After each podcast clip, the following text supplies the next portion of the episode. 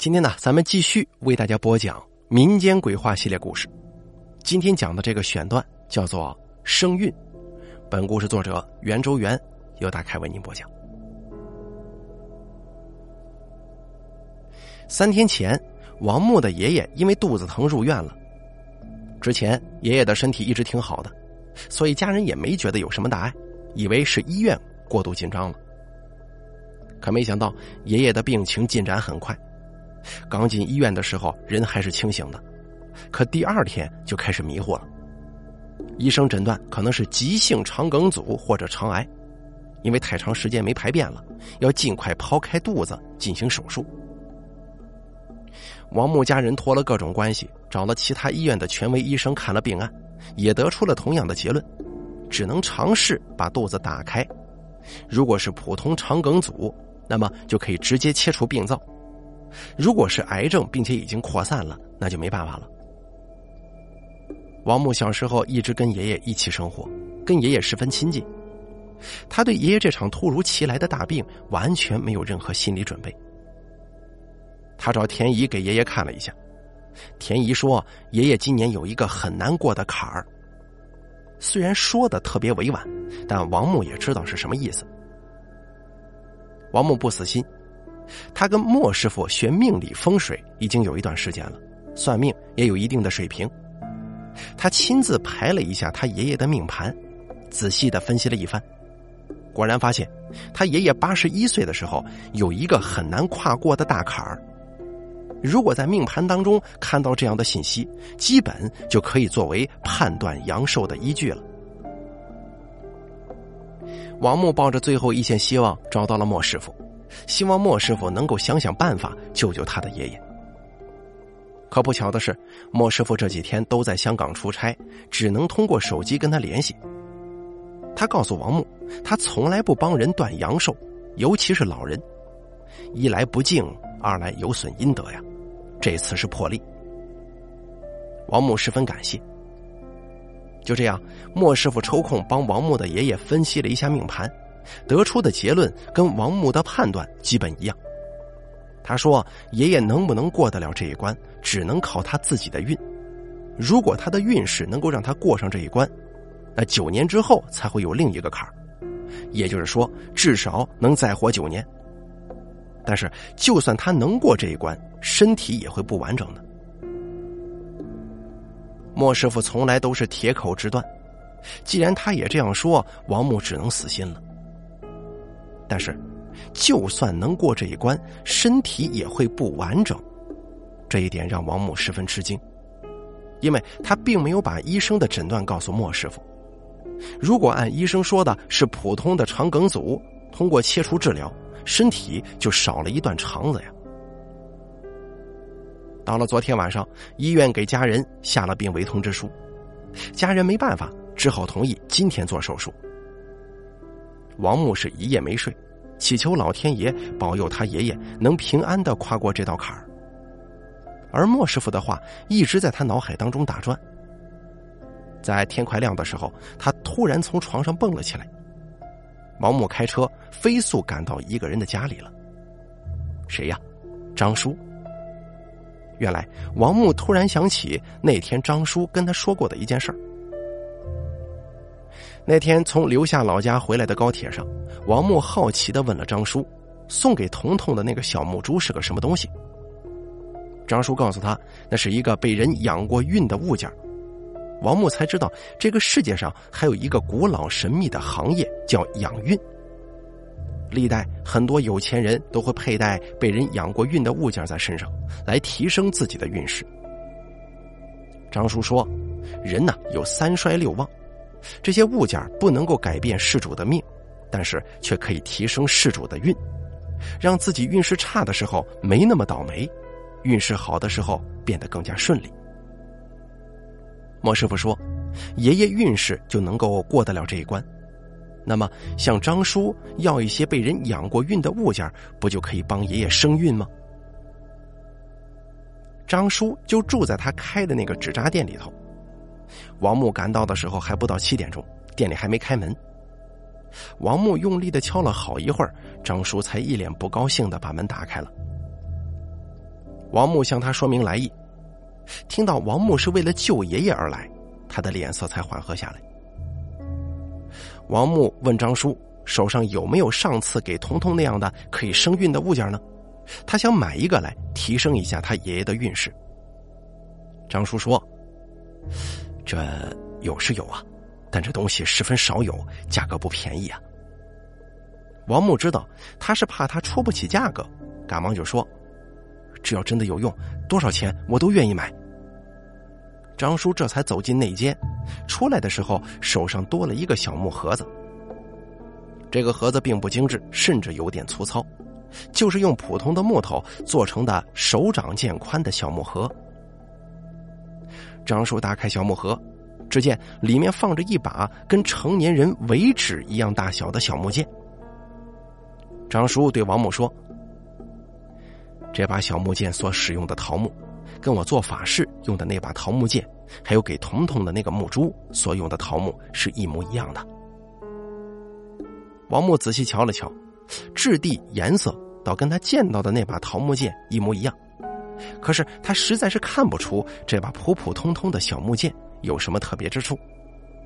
不过现在只要能救他爷爷，就是一把土，他也得买回去试一试呀。他问张叔多少钱，张叔却不着急说价格，继续说：“你可千万别小看这把桃木剑呐，这个桃木可不是一般的桃木，是被雷劈过的桃木。被雷劈过的桃木阳气是最盛的，这种桃木可遇不可求。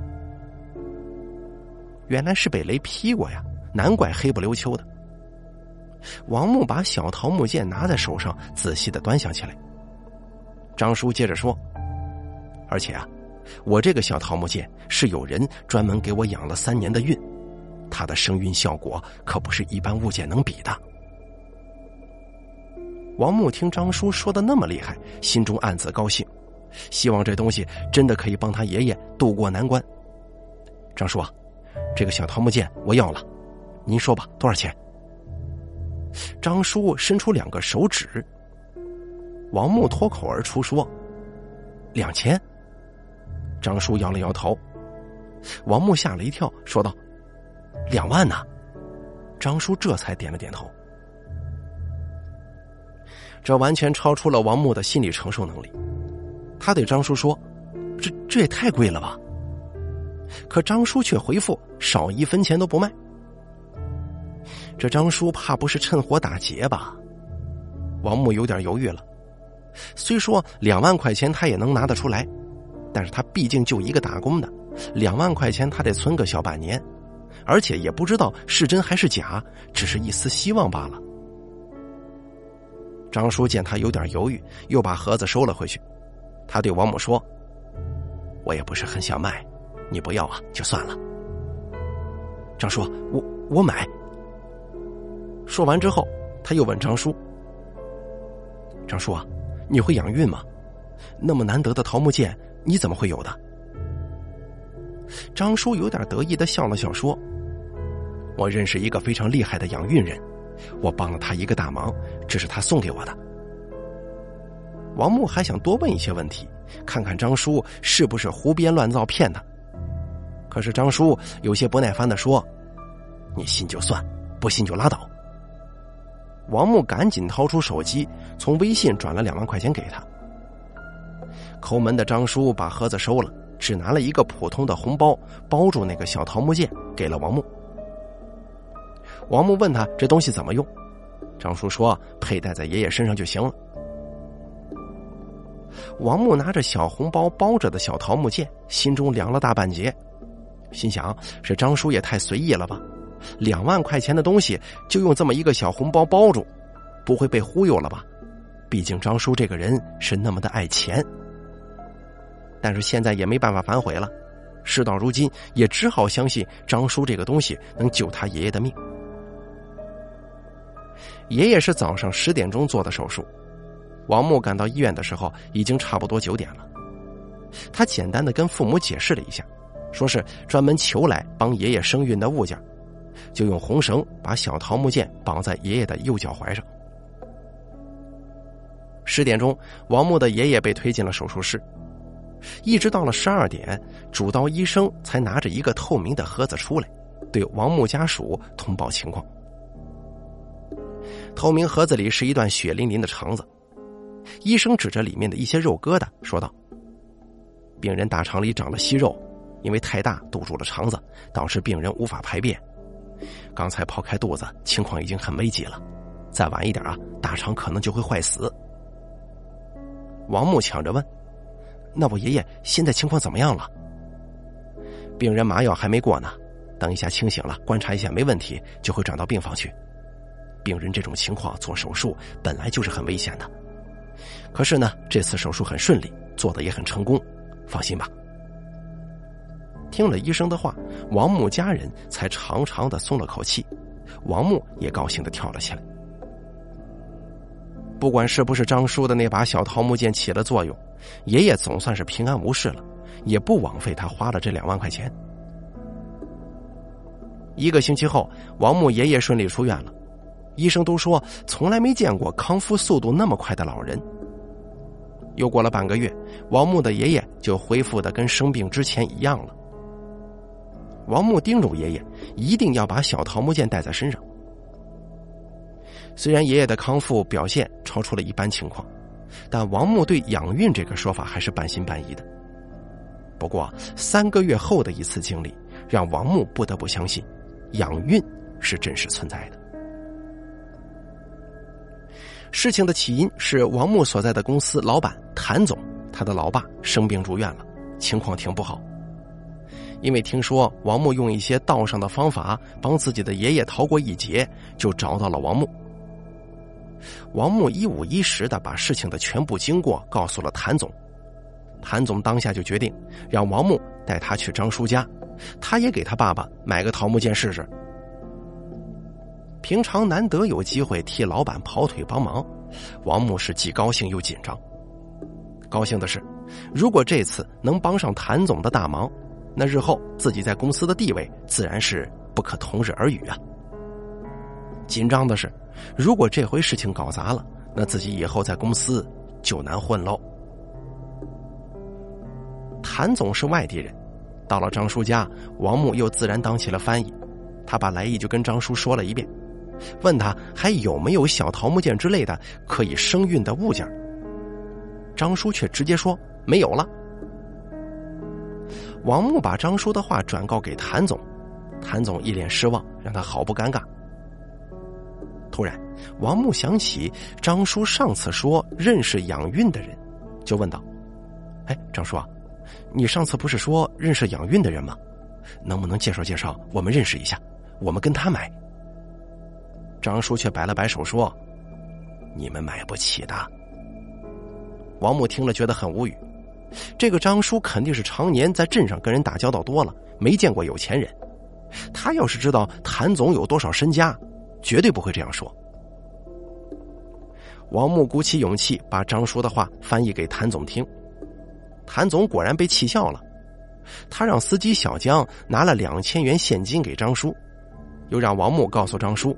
只管介绍他们认识，买不买得起那是他的事儿。张叔呢，这才乐滋滋的给王木了一个电话，告诉他这个人叫老秦。王木当时就用自己的手机拨通了老秦的电话，只听手机里传来一声低沉又略带警惕的声音：“喂，谁呀？”王木把手机递到张叔的嘴边，两个人用另外一种乡音说起了话。难怪他之前一直觉得张叔的口音不像本地人。王木认真的听了听，只猜出了几个字，等于听不懂。就一会儿，张叔就用本地话告诉王木说：“可以了。”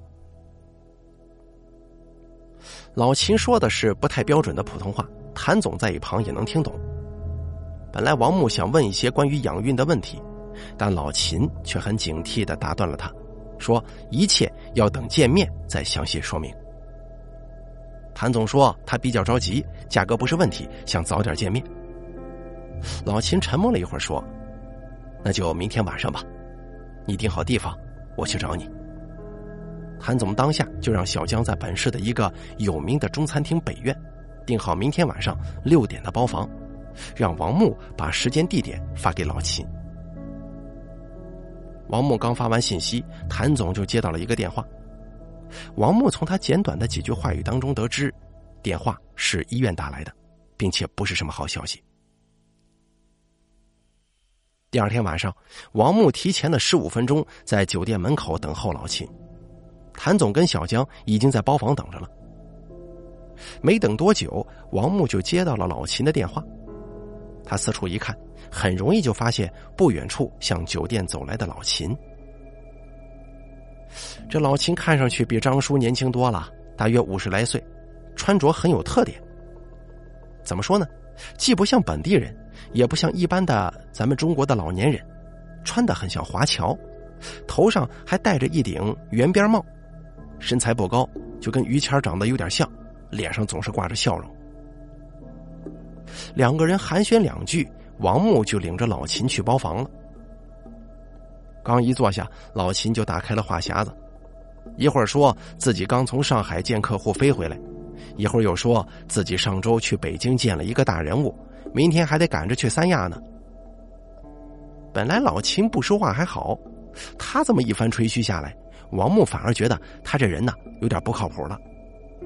瞄了一眼谭总，发现谭总的表情也很微妙。饭菜上好以后，谭总先敬了老秦一杯白酒。老秦闻了闻，连说好酒，就好像是从来没喝过好酒似的。王木心中嘀咕：酒是十五年的茅台，当然是好酒了。但老秦这表现，感觉不像是跟有钱人打过交道似的。谭总开门见山的向老秦提出，想要购买一些养过孕的物件，帮助他老爸平安度过这回难关。老秦喝了一杯酒，说：“这个我可没有啊。”王木听了，比谭总还急，抢着说：“秦叔，张叔说过了，您是专门养孕的，您您怎么会没有呢？”谭总也说：“我说秦哥呀，价格好说。”老秦给自己倒了一杯酒，一饮而尽之后才说：“这个养孕不是你们想的那么简单。”养孕不是随随便便找块石头、木头就可以养起来的，首先要找到有灵气的木料或者玉石，然后才可以说养孕。再说了，养孕至少要三年起步，五年、十年甚至二十年都有，时间越长效用越大。你们明天就想要，那是绝对没有的，说有的都是在骗你们。王木反驳说：“怎么没有啊？”上次张叔就给了一个养了三年的小桃木剑给我呢。老秦说：“老张那个是我送给他的，你偏说有也行。如果有像老张这样的养好了不要的也可以。”谭总说：“秦哥呀，那你手上有没有多余的，或者说是别人养好了不要的，我可以高价购买。”老秦说：“谭总啊，不是我不想帮你。”那是真的没有。现在能找我养孕的人，都是不在乎钱的。谭总有点失望，但还是礼貌性的敬了老秦几杯酒。十几杯酒下肚之后，老秦的话又多了。他对谭总说：“谭总啊，不是我吹，说到养孕，我是最实在的。现在有多少人真的去找一个风水宝地，把玉石藏起来呀？啊？”有些玉石要用血养，我是真金白银雇人，每天滴活血进去的。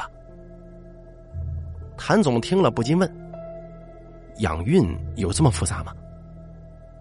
老秦说：“养孕，养孕，孕从哪里来呀？一是从天地灵气吸收而来，二是吸收人的精阳而来。有些骗子随便找个地方埋起来，用牛血、鸡血养，那都是骗人的。真养跟假养的效用。”那可是完全不同的。谭总问道：“比如像我老爸这种情况，借助养过孕的东西能保平安吗？”老秦有些不屑的说：“谭总啊，别说生孕了，真正的好东西是可以改命的，你信不？你看看香港那些富豪多长寿，你不就知道了？人家都是用钱换的命啊。”谭总听了这个，立马来了精神。那我可以为自己养一个吗？老秦说：“当然可以了。您是求财还是求寿啊？”谭总说：“当然是求寿了。”而老秦却说：“如果你确定要养的话，那就得先付我五十万，我先去帮你找料子，找到了，咱们再谈下一步的养运方案。”五十万对谭总来说当然不是问题，但问题是，他怕老秦不靠谱啊，所以他就推辞了，只是让老秦帮忙留意有没有可以转让给他老爸的物件。王木一直在旁边听着老秦吹水，也不知道他说的是真是假。不过就算是假的，老板也只是亏了一顿饭钱，应该也不会怪他吧。那顿饭结束之后，王木再也没见过老秦。又过了一个星期，他听公司的八卦消息说，谭总的老爸已经病重了，谭总也有两天没来，估计是在为他老爸准备后事。就在这天早上，王木却突然接到了老秦打来的电话。电话里，老秦很着急的说：“他今天一直打谭总的电话没人接，现在有一个多出来的被养过的翡翠扳指，问他要不要。”王木有点奇怪的问道：“你不是说没有多余的吗？怎么会突然多出一个扳指呢？”老秦解释说：“这个扳指本来是给一个公司老总养的。”但是前天呢，突然那个老板因为犯罪被抓了，尾款还没给他，所以这才多出来的。王木一时也不知道怎么办好，就对老秦说了实话。我听说谭总老爸的情况不是很好，现在有可能在料理后事呢。老秦喊他赶紧找到谭总，说这个扳指是下了血本，养运有五年多了，只要没断气儿，都有起死回生的功效。王木听了，才打电话给小江，问了一下谭总老爸的情况。小江说，谭总老爸只剩下一口气儿了，谭总准备把他接回家，准备后事，现在在办手续呢。王木叮嘱小江，必须第一时间把他说的情况告诉谭总。过了大概有五分钟吧，小江就打来电话问王木在哪儿。谭总已经跟老秦谈妥了。让他接上王木去张叔家把扳指取回来。王木就在公司，没到十分钟，小江就到了。王木上车之后，两个人就直奔张叔家。平常王木都要开五十分钟的路程，小江用了不到三十分钟就到了。路上，王木打听了一下这个扳指要多少钱。小江伸出了一个手掌，王木说：“哟，五十万呢。”小江摇了摇头，王木惊的舌头有点打结，说道：“五百万吗？”小江这才点了头，说：“谭总啊，已经让财务转账给老秦了。”我的老天爷，老秦这生意可真是三年不开张，开张吃三年呢。